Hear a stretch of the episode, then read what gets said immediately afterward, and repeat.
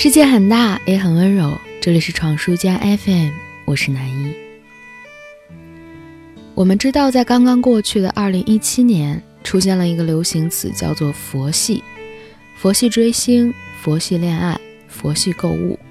佛系的意思大概是有也行，没有也行，不争不抢，不求输赢。年轻人们好像开始看淡了这滚滚红尘。把自己化度到了一个虚无的境界，说剃度出家、削发为尼可能有点夸张，但是说他们为自己的压力和焦虑创造出了一种自我排解的丧文化，却毫不过分。怎么都行，一切随缘。但同时，还是嘴上说着佛系的这一群人，又说要做精致的猪猪女孩，其中的含义基本可以概括为精致自己。热爱生活，一来二去，这好像就有点矛盾了。你的佛系不是怎么都行吗？可又要样样精致，那还怎么佛系？其实并不矛盾。就像我之前看到过的一篇文章提到的，有人专门为这些多面的年轻人们想出来一个形容词，叫做“丧然”。丧是真的丧，丧完了，然也是真的然。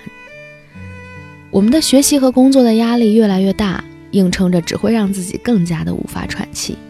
丧文化就是给自己一个休息的空间，累死累活是没有必要的，怎么都好，容我撒上枸杞，喝一杯茶再说。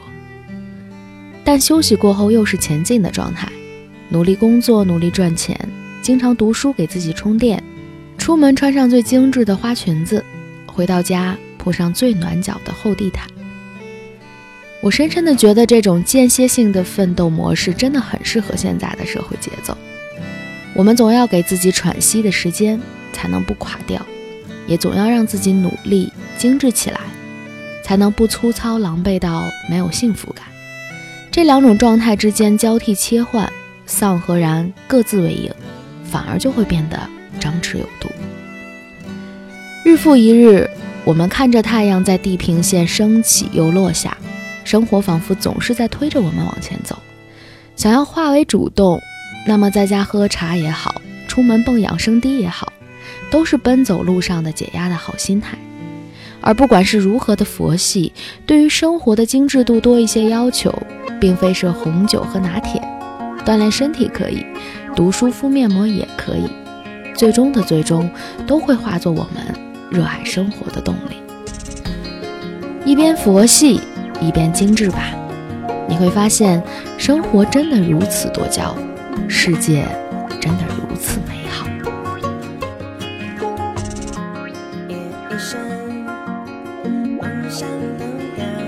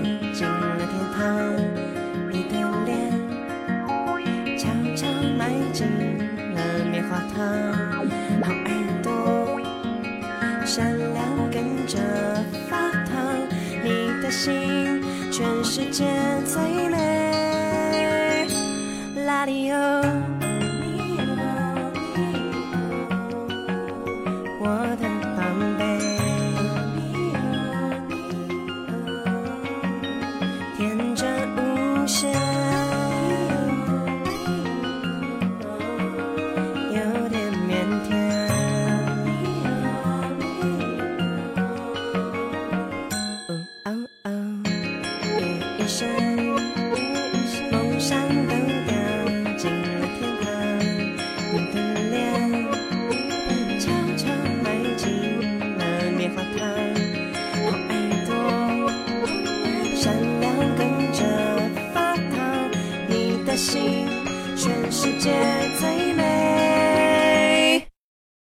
lalio